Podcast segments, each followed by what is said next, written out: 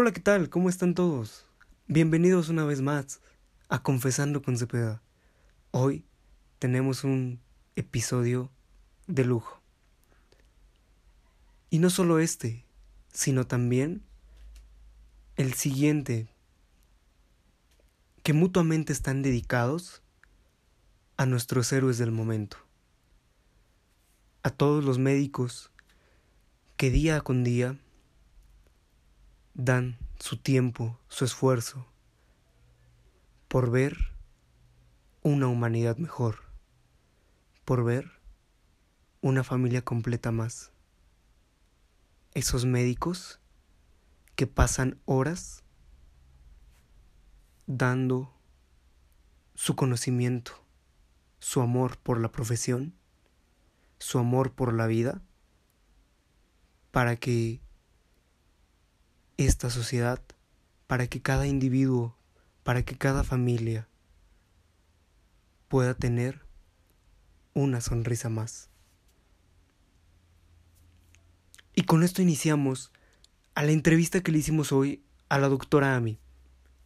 La doctora Ami se encargará en unos momentos de explicarnos, de darnos a conocer cómo es trabajar en un hospital COVID, cómo es también adentrarse en la Cruz Roja como técnico en urgencias médicas.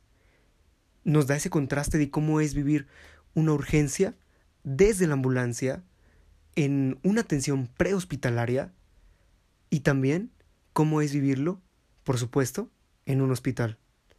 Cómo es mantener a esa persona con vida. Cómo es ese esfuerzo, ese cansancio mental, emocional y físico por un hilo de esperanza más.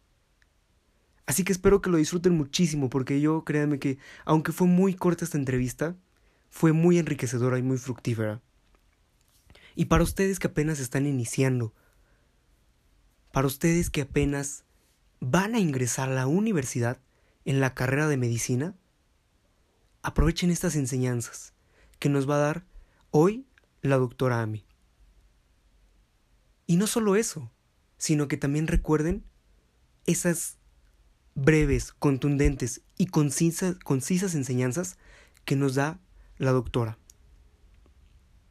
Porque definitivamente yo creo que sí te darán esa esperanza, ese empujoncito para ti, amigo, para ti, amiga, que quieres estudiar medicina, a decir, lo voy a hacer. Lo voy a hacer por amor a mi profesión y que como en algún momento de la entrevista ella nos lo comentaba, que sí, es un cansancio, que sí, cambias definitivamente horas de tu tiempo, pero definitivamente también, lo vuelvo a repetir, se compensa con todo, con toda la satisfacción que recibe un médico al ver a su paciente sonreír al ver a sus familiares, darte las gracias. En fin, yo no soy el adecuado para expresar esto, pero sí lo es hoy la doctora Ami. Disfruten mucho este episodio, que va con todo el cariño de la doctora, de mí, por traerles este episodio para ustedes. Y si te gusta este episodio, si te gusta este podcast, ayúdanos, ayúdame compartiéndolo en tus redes sociales, para que lleguemos a más gente, para que el futuro y el presente sea cada vez mejor, tengamos unos médicos que amen su profesión, como lo predica la doctora Ami.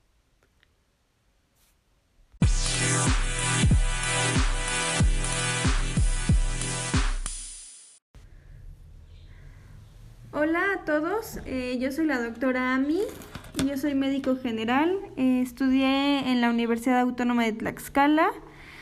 También pertenezco a la Cruz Roja Mexicana desde el 2014 aproximadamente. Soy técnico en urgencias médicas nivel básico y soy instructora también. Pertenezco al staff estatal de la Cruz Roja Mexicana en formación de paramédicos.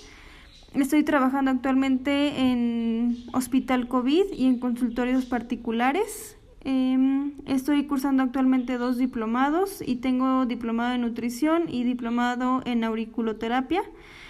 Em, y estoy eh, ahorita pues cursando también lo que es un curso de actualización médica online por la cuestión de la pandemia.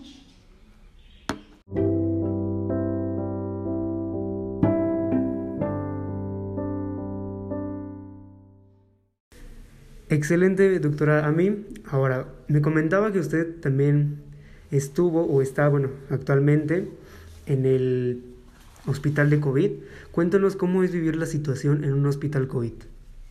Pues es una, es una situación difícil porque a pesar de que tú estudias en la carrera de medicina, el prepararte, el saber actuar rápido, el eh, prepararte ante una emergencia, ante una urgencia, todo esto nos tomó a todos, mm, por decirlo así, todos estamos viviendo algo que no, no se había visto. O sea, tal vez anteriormente en el mundo habían habido pandemias, sin embargo, así como ahorita estamos viviendo nosotros el COVID, pues es la primera vez que nos toca y pues ahí en el hospital son muchas muchos eh, sentimientos, emociones, eh, trabajo, mucho trabajo físico, trabajo mental y sobre todo a veces es eh, ser tener una mente muy fuerte, muy fuerte y yo yo lo que aconsejo es que pues pues a los que quisieran estudiar medicina que supieran que que no todo es color de rosa, eh, a nosotros nos hacen falta muchas cosas, tanto medicamentos, tanto eh, equipo, tanto ventiladores, eh, ya a veces no hay camas, tienes que saber reaccionar rápido y sobre todo tener esa atención y amor a tu profesión porque ahorita lo que estamos viviendo es que la gente no se cuida y sigue estando sin cubrebocas, haciendo fiestas. A mí me ha llegado mucha gente y yo les pregunto, que si usaban el cubrebocas y mucha gente pues eh, ya siendo muy sincera me dice que no, me dice que acudió a bautizos, a bodas, acudió a reuniones y que pues probablemente ahí se contagiaron, pero tú no te puedes eh, pues enojar porque finalmente tú eres su médico y tienes que tener mucho amor por la profesión para que estés ahí atendiéndolos. O sea, realmente no somos nadie para juzgar, estamos para exhortar y a, a decirles que prevengan y a curarlos. Sin embargo, no estamos aquí para enojarnos, sino para para ayudarles en ese momento y darles el mejor tratamiento. Sin embargo, sí es tener mucho amor por la profesión, mucho amor por tu profesión, por tu trabajo, por lo que haces, para que tú puedas lograr estar trabajando en un ambiente estresante, con personas a veces que están un poquito pues agresivas también nos ha tocado y con deficiencias tanto de material, de equipo y que aún así estés ahí y que estés dando tu granito de, de arena. Yo así lo describiría, pero para mí también es muy padre porque estoy aprendiendo y el médico es alguien que tiene que adaptarse constantemente y siempre la medicina es un cambio. Entonces, pues tú tienes que adaptarte y tienes que seguir y echándole ganas y seguir aprendiendo de cada situación, de cada paciente. Y hay mucha gente ahí adentro que pues algunos ya son especialistas, entonces te enseñan y eso también es muy padre, ¿no? En cuestión de nosotros como médicos, el seguir aprendiendo cosas nuevas. Muy bien, doctora Mi. Ahora, usted comenta eh, bueno, acerca de que hay ciertas injusticias, bueno, por lo que usted nos está platicando ahorita que hay ciertas injusticias o deficiencias, en este caso de materiales. ¿Ustedes cómo afrontan eso? Esa escasez de determinados equipos médicos o, en este caso, fármacos. Pues es que es muy difícil porque eh, generalmente yo traté de conseguir algunos fármacos eh, afuera pero están agotados, entonces solamente conseguí algunos y yo lo que hice yo personalmente es yo comprarlos y cada que yo voy a, una guardia médica yo los llevo. Y mucha gente a mí me ha dicho es que no es tu responsabilidad, es este, no, lo, no lo tienen que dar, pero de aquí a que me lo den, yo lo que hago es tratar de, de comprarlo yo, si está en mis posibilidades también económicas, porque hay medicamentos que ya no están en mi posibilidad económica ya no los estoy comprando, pero hay otros que sí, entonces esos yo los compro y se podría decir que yo los estoy donando, eh, cada guardia los, los dono y si se ocupan, pues que se ocupen. Así yo lo estoy afrontando, o sea, realmente, y de plano si no encuentro un medicamento tampoco afuera, pues ahí sí, si se te sale de las manos, pues ya no puedes hacer nada. Yo siempre he dicho, si tú puedes hacer algo y de verdad ya intentaste hacerlo, pues ya, ya no, ya no tenemos tampoco que, pues que sentirnos mal con nosotros mismos porque ya lo intentaste buscar, ya lo intentaste hacer, ya intentaste tal vez tú llevar algo más que pudiera ayudar, pero si de plano ya no se puede, pues ahí ya sale de nuestras manos. Y tampoco hay que sentirnos mal porque pues realmente ahí estamos, ¿no? Echándole ganas y ayudar en lo que se puede. Por lo que también, nuevamente, yo creo que nos reitera definitivamente con lo que nos está platicando, es que es muchísimo amor por su profesión, ¿no? Pues sí, sí, sí tienes que tener amor por tu profesión. Una vez a mí un maestro me dijo, escojan algo en la vida que aunque no les paguen, aunque no les pagaran, ustedes todos los días se levanten a hacerlo.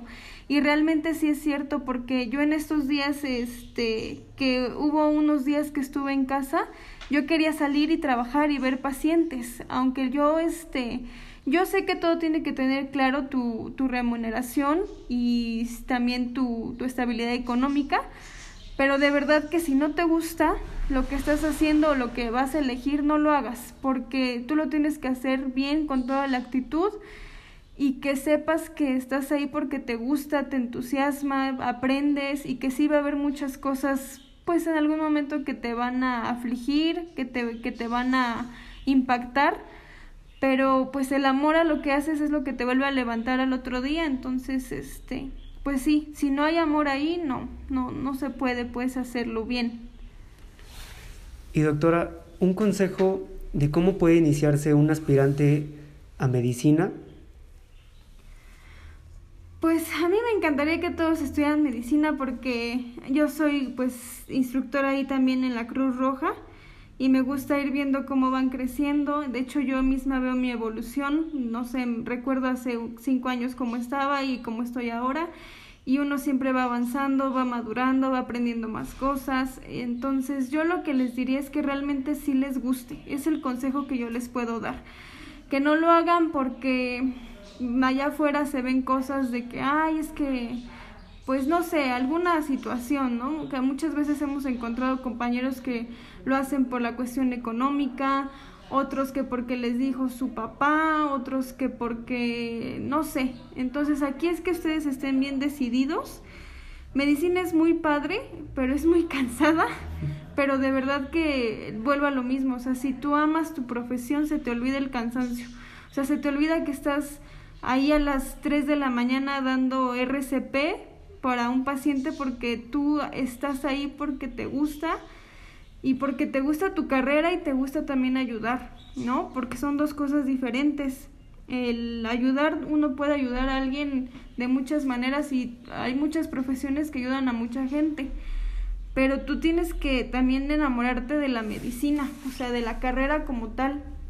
Entonces yo les diría que realmente sí les guste, o sea, que ustedes se pongan a investigar que conozcan tal vez algún médico y que les pregunten algunas dudas, que tal vez algún día vayan a algún hospital y que les dejen entrar ahí a ver cómo están los pacientes, eh, pues que realmente se empapen un poquito, ¿no? Antes de decidirlo, porque estar ahí adentro y darles a, a la familia alguna mala noticia, eh, alguna persona que fallezca y que tú la veas fallecer y todas estas cuestiones fuertes, pues las tienen que aguantar y tienen que tener eh, pues una mentalidad fuerte, pero también un gran corazón, porque pues aquí la medicina también sí se trata de ser ético y de ayudar mucho. Entonces es lo que yo les diría, que realmente sí les guste, que exploren sus fortalezas, sus actitudes que ustedes tienen, este y que pues vayan con algún médico y le, le, pregunten todo lo que quieran saber antes de meterse.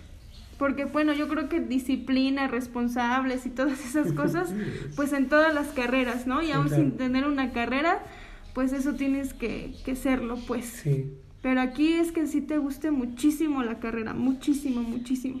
Para que así como hay golpes fuertes, hay muchas satisfacciones muy bonitas eh, que también te va dejando medicina. Doctora, bueno, yo creo que también una de las inquietudes que tiene un aspirante a medicina es quizá lo de cuántos libros voy a leer, seguramente debo de tener el hábito de lectura, seguramente voy a gastar muchísimo en equipamiento o en libros, en fin, son cuestiones que uno como adolescente pues también se plantea, ¿no? Y que por supuesto también pone a considerar antes de elegir su carrera. ¿Por qué? Pues también sabemos que las situaciones económicas de algunas familias no son las más adecuadas. ¿Usted cómo percibe esa parte económica y por supuesto también de los hábitos que debe tener un aspirante a esta hermosa carrera? Ok, de la economía yo creo que ahorita ya estamos en una época donde el Internet ayuda mucho. Porque a mí todavía no, no estoy tan grande, pero me tocaron todavía las copias. Todavía como que los libros en PDF todavía no estaban tanto, tanto ahí muy bien escaneados. Entonces yo sacaba copias de libros que sí no podía comprar los originales. Yo también, este, pues no, no estaba en una muy buena situación económica y compraba copias. O en la biblioteca te los prestaban. Yo me acuerdo que me llevaba los libros. Les aconsejo que siempre se lleven bien con todos porque pues a mí me, o sea, la biblioteca te los prestaba dos, tres días y yo me los llevaba hasta dos semanas, ¿no? Pero pues porque realmente los leía y aprovechaba el libro. Entonces, eh, pues en cuestión económica, ¿no? Yo creo que siempre hay una biblioteca en todas las universidades y de ahí también con el teléfono pues puedes sacar fotos, puedes sacar copias y ahorita ya ustedes con los libros en PDF ya es mucho más fácil. A veces es complicado porque sí cansa mucho la vista, o sea, la vista se te cansa muchísimo pero pues también es otra opción, ¿no? Si en algún momento el libro pues no está en este físico, pues el, el digital. Yo creo que son, no, no, no gastan mucho al principio porque son prácticamente sus clases y leer, ¿no? Este, lo que tú dices de, de tener el hábito de la lectura sí es muy cierto, porque pues prácticamente pues toda, toda la teoría este, está en los libros, pero también ahorita la ventaja es que también ya hay muchos videos en YouTube y muchas clases también que ya están ahí arriba. Entonces, en algún momento yo soy un poquito más visual o más auditivo, pues también con los videos, ¿no? Este se puede. Y ahí hay mucha información en internet, entonces yo creo que ya no es mucho este mucha la cuestión económica. Al principio tampoco les piden muchísimos materiales este, dependiendo cómo vayan avanzando en sus materias. Entonces de eso no se preocupen. O sea, va saliendo y ustedes no, no, no se preocupen de eso. Este, el hábito de la lectura sí lo tienen que leer. Muchos libros, el médico nunca deja de leer. Ahorita lo que estamos haciendo es leer artículos del COVID para saber cuáles son los avances y todos esos artículos pues están en inglés. Hay artículos desde 5 hojas hasta 30 hojas, entonces sí tienen que tener ese hábito desde el primer año, ¿no? Ya leer y ya ustedes sabrán si hacen mapas conceptuales, si hacen videos, si hacen, no sé, hay lo que quieran hacer para que se lo aprendan, pero sí hay que leer al principio, mucho. ¿Cuántos libros? Pues nunca van a dejar de leer, o sea, nunca se deja de leer en esta carrera. Eh, van a ser muchos, muchos, yo ya perdí la cuenta, ya no sé cuántos llevo pero sí van a ser muchos libros. Ahora, ahora esto fue en cuestión de hábitos de lectura y demás, ¿no? en la parte económica. se, definitivamente yo creo que se cambian unas cosas por otras, ¿no? No sé cómo, bueno, yo creo que también mucho adolescente actualmente pues entra con la idea de que, ok, voy a entrar a la universidad, este, voy a tener mi fin de semana para las fiestas, o voy a tener mi viernes. Entonces, yo creo que también es muy importante que nuestros escuchas tengan en consideración cómo va a cambiar su vida social. Eh, sí va a cambiar, siempre se, hay un espacio para, porque ustedes como médicos, eh, bueno, los que sí entran a la carrera, van a también, tienen que saber que la salud mental es muy importante. y yo estoy de acuerdo que en algún momento la mente descanse, ya sea que vayan al cine, o sea, no crean que, los siete días van a estar ahí pegados a un escritorio, un libro, porque pues también la mente se empieza a cansar, ¿no? Entonces por eso ya también ya hay muchos métodos de estudio que hay actualmente. Y sí van a poder salir al cine, sí van a poder ir con sus amigos a dar la vuelta, o sea, sí van a poder salir, inclusive, no sé, a relajarse un ratito, ¿no? Algún, eh, vámonos acá a comer, lo que ustedes quieran. Pero obviamente si va, conforme avanza la carrera, avanzan las materias difíciles y van agregándoles pues sus clínicas, van al internado, entonces entre más avancen, pues ustedes se van a dar cuenta que es menos tiempo y ya va a llegar un momento que lo único que van a querer hacer en su tiempo libre pues es dormir, ¿no? Por las guardias o cualquier cosa. Pero hagan, o sea, los amigos que haces en la universidad, yo hasta la fecha son mis mejores amigos y pues te la pasas muy ameno con ellos. Lo que yo sí les diría es que sepan equilibrar. O sea, tal vez eh, ya estás, eh, voy a estudiar, pues es estudiar, ¿no? Voy a tratar de, de relajarme un poquito, pues es este, un poquito, ¿no? No se vayan a los extremos porque también hay mucha gente que llega el primer año y se destrampa y se la pasa pues de fiesta y no estudia, entonces ahí sí tampoco. Entonces ustedes se van a dar cuenta cuando entren. No, yo creo que no es la única carrera en la que pasa esto, pero si tienen que equilibrar su tiempo, sí pueden tener pues, su vida social. Yo creo que los dos primeros años, tres máximo, son los que más pudieran ahí estar con su familia y eso Va a haber obviamente días eh, ya cuando hagan guardias y hasta ya cuando trabajen que ya les toque. A mí varias veces me tocó pues año nuevo, Navidad, estar en el hospital, me agarraba año nuevo pues de guardia, me agarró año nuevo en una vez en la ambulancia, en la Cruz Roja, entonces este pues ya se van a dar cuenta que sí va a haber fechas que van a sacrificar y pues hasta en algún momento pues hasta amistades que no entiendan tal vez tu carrera, ¿no? Y que empiecen ahí a molestarte, que no que no ya no sales o cualquier cosa, pero sí tienen que valorar, o sea, no porque les diga que sí se tienen que relajar para que también la mente se pueda seguir llenando de conocimiento, pues se van a ir a un extremo donde de plano este, sean mucha fiesta, y la otra cosa, ¿no? Tampoco quieran ahí estar todo el tiempo estudie, estudie y no, no se relajen. O sea, yo creo que hacer un horario y sus... El médico tiene que estudiar más o menos diario de unas seis a ocho horas, o sea, en la carrera, más o menos. Para ustedes yo creo que unas seis por las horas de universidad, pero para que se vayan dando una, una idea. O sea, más o menos. Ahora, indagando un poquito más, ya que mencionó que también es técnico en urgencias médicas, creo que es, me sería muy interesante y para nosotros también que, o ustedes también que van a escuchar este episodio o escuchen este episodio, el contraste de estar dentro de, ahí en el hospital, pero también estar antes de la atención prehospitalario, que en este caso lo hacen dignamente también los paramédicos, porque sé que es una labor de ambos, que mutuamente se complementan. Entonces, ¿cómo es ese contraste? Usted... Pues es bien padre. es que yo les voy a hablar así como que a mí me gusta ver sangre y huesos rotos y eso, y no es que esté loca, es que pues te gusta ver ciertos casos.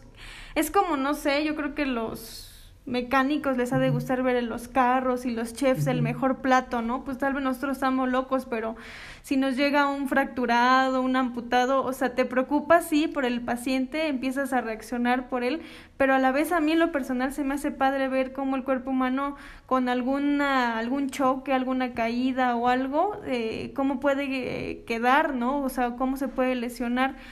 Entonces a mí es muy padre el hecho de, de, estar ahí en la Cruz Roja, a mí me cambió totalmente porque a mí en lo personal cuando yo iba a la universidad, mis maestros que me tocaron del 100%, un 20% eran maestros que te contagiaban esa como que esa sensación de seguir y de motivarte y de estar ahí en medicina, aparte de que era muy cansado, ¿no? Los otros llegaban, daban su clase y como que ahí se ven.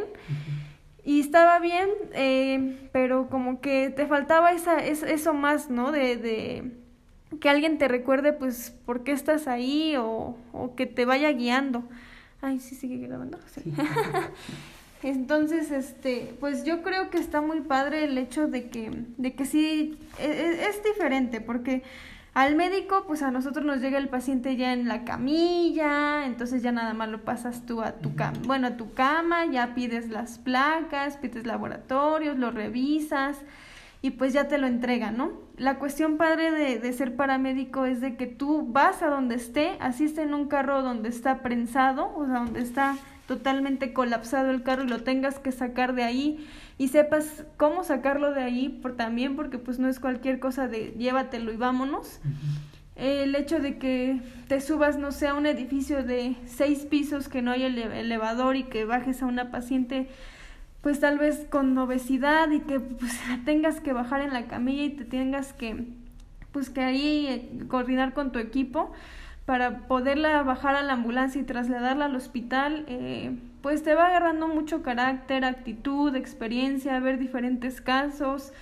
Eh, ayudas también a muchísima gente, la vas ayudando. Entonces, eso de, de tú ver exactamente cómo está un paciente en el, en el accidente exactamente y sacarlo de ahí y poderlo llevar al hospital, pues también es muy padre. O sea, es súper, súper padre porque eh, como tú dices, son dos ramas eh, que están combinadas, pero que son diferentes, porque, pues no, yo siempre les he dicho a la gente, un paramédico no es que llegue, lo subo a una camilla y me lo llevo. Un paramédico es saber, eh, evaluarlo rápido, de una forma eficaz, ver los puntos que pueden ser vitales para su vida, tratar esos puntos que están pues a nuestro alcance saberlo cómo subir, saberlo cómo mover y todo eso es muy, muy padre también. Muy padre porque tú lo ayudas desde que llegas ahí al, al hospital, al, al lugar, perdón, al lugar en donde está el paciente o donde está el accidente. Entonces eso igual es muy bueno, muy padre. Yo creo que a usted le da una ventaja, una ventaja competitiva el hecho de que usted vea, estando como paramédico, en esa atención prehospitalaria usted saber cómo se ocasionó, por qué lo ocasionó, que si el paciente o en este caso el accidentado sufrió alguna lesión porque se le incrustó algún metal, algún, no sé, X material, ¿no?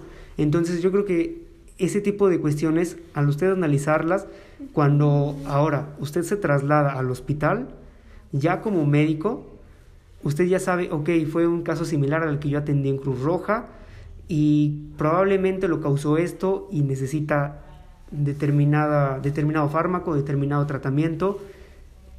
Complementeme esta parte de que definitivamente Cruz Roja y el hospital, sí le, en el hospital, perdón, le da una ventaja competitiva.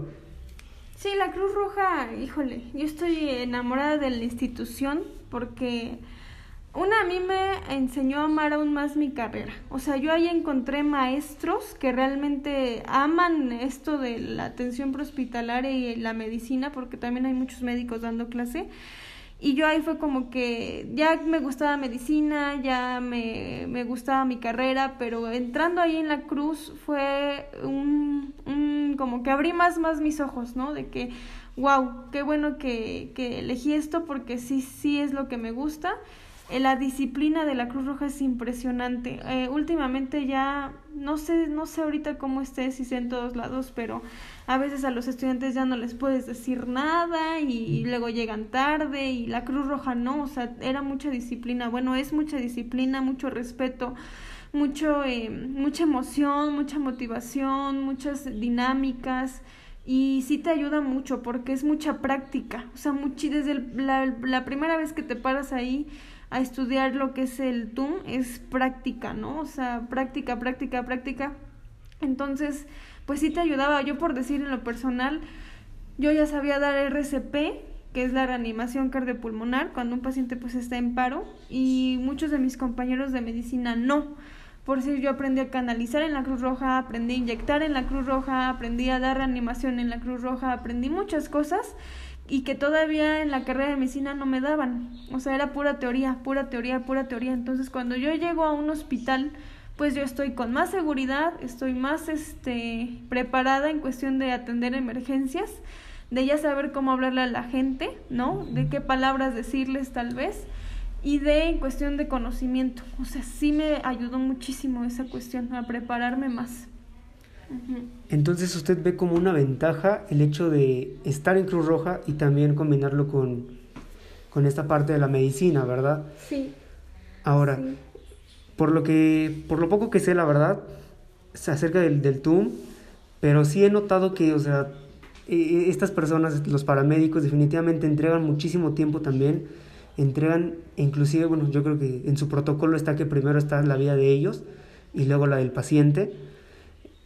Y ¿Alguna vez usted le ha ganado como que el sentimiento de mi paciente lo tengo que salvar porque se puede salvar y pues casi casi me tengo que meter abajo del carro, tengo que... O sea, yo creo que usted sí se ha puesto como que un poco en tela de juicio si aplicar ese código, ese protocolo de primero mi vida y después la del paciente, o primero mi integridad. ¿Cómo ha afrontado usted eso? ¿Se ha afrontado usted en alguna situación?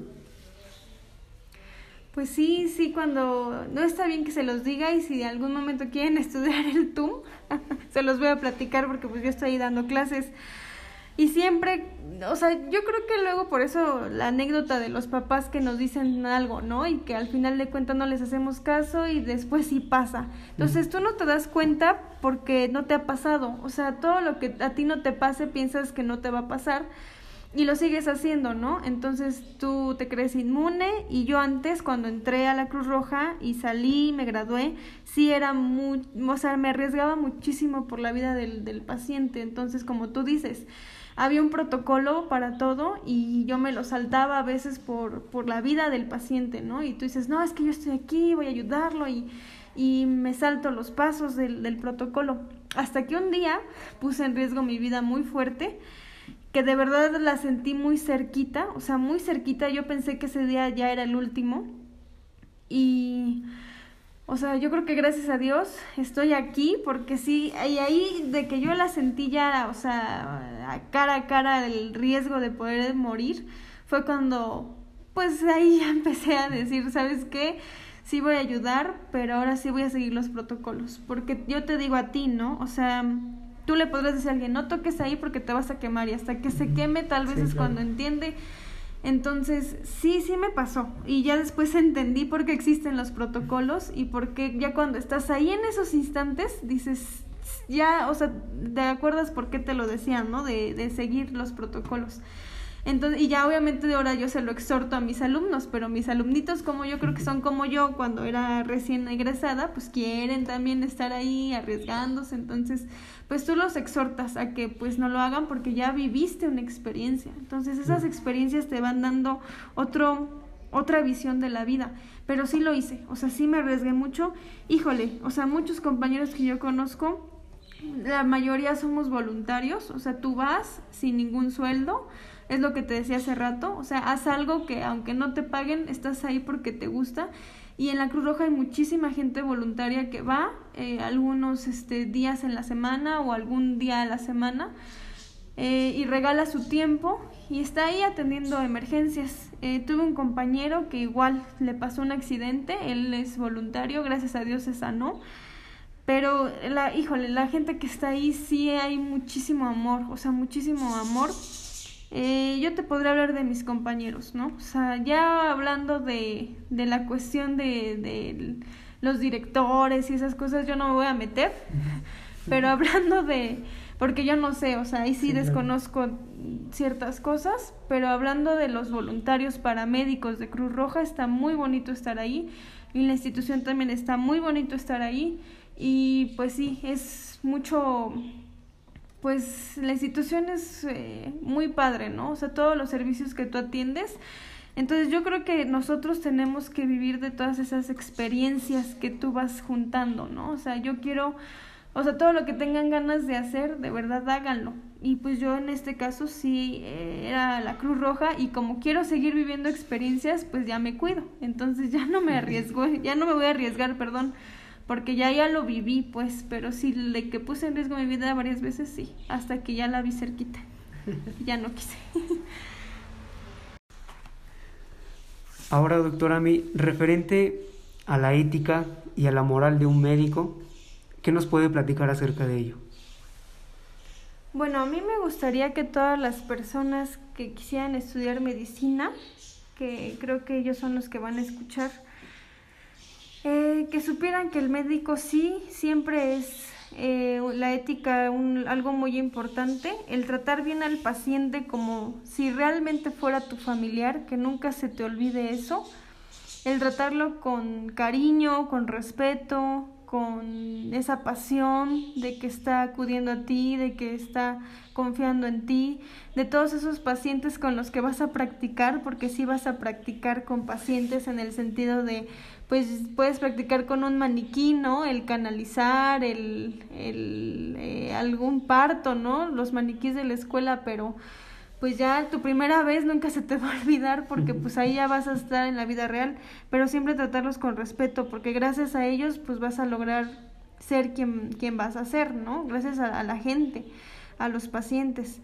Entonces eso de tratar bien a, a, alguien nunca se les olvide, o sea, claro, siempre hay que darse a respetar y últimamente que ha habido gente pues que nos ha atacado mucho con esta pandemia, pues es muy difícil, muy, muy difícil porque sí llega gente pues, eh, pues agresiva, pero cuando tú tienes ese cariño por, por, por esa gente y tener paciencia por explicarles y tener ese trato digno a los pacientes, de verdad que, que pues eh, la vida te va recompensando, te va eh, guardando de todos esos males que pudiera haber allá afuera y pues tratarlos de una manera digna, adecuada, con respeto, con cariño. Y yo tengo ya muchos pacientes míos de años que ya son hasta mis amigos, o sea, de verdad, ya son amigos, muy amigos míos. Y es muy bonito porque pues se fue forjando la, la amistad.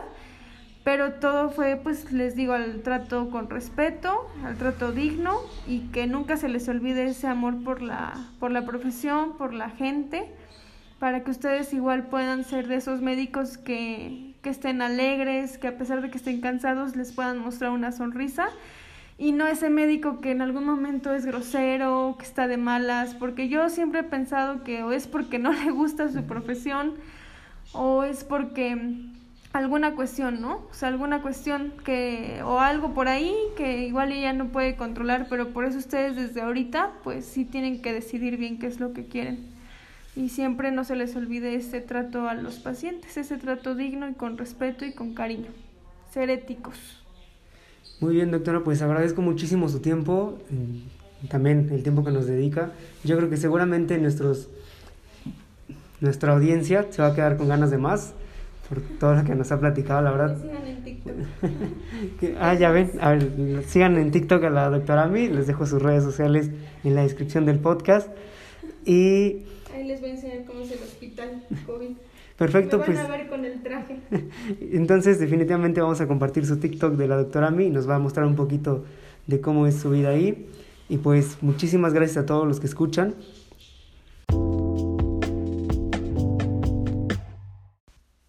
Espero que les haya encantado este episodio como a mí. Definitivamente nos vamos con un gran sabor de boca por las enseñanzas que nos dio hoy la doctora Ami. Para ti, futuro estudiante de medicina, espero que te sirva demasiado, espero que te haya inspirado a querer seguir con esta hermosa carrera que es la medicina. Y les dejo las redes sociales de la doctora Ami, donde les va a estar compartiendo cómo es un hospital COVID, cómo algunos consejos, algunos tips. Bueno, eso ya lo platicamos, ya no lo grabamos lo que esa parte de qué es lo que sube o subía en sus redes sociales, pero pues brevemente me dijo que subiría, bueno, les compartiría cómo era estar en un hospital COVID, cómo era, bueno, como, algunos consejos así como de, de RCP y cosas más técnicas. Sí, yo creo que esa es la palabra idónea, de cosas más técnicas, pero el punto de todo esto es que la doctora Ami nos va a dar unos videos increíbles en su TikTok para aprender más. Y espero que los aprovechen muchísimo, espero que este episodio les haya encantado. Y bueno, el siguiente episodio va a ser con el doctor Ignacio Colzi, que también, créanme, va a ser una entrevista buenísima. Déjenme sus comentarios en las redes sociales acerca de qué tal, cómo, o sea, qué les pareció este podcast, qué les pareció, perdón, qué les pareció este episodio. Y también si tienen alguna felicitación, algún mensaje, alguna duda, pueden mandármela, si es personal para la doctora Ami también, y yo se la haré llegar. Y pues ya, por supuesto, también les responderé lo que ella me respondió, valga la redundancia. Pero gracias por escuchar el podcast y espera el siguiente episodio que también va relacionado con la medicina. Y si de algo te sirvió, ayúdame compartiéndolo, en serio, ayúdame compartiéndolo para que lleguemos a más personas y por supuesto para que todos veamos este contraste de cómo es estar en estas situaciones desde la perspectiva médica.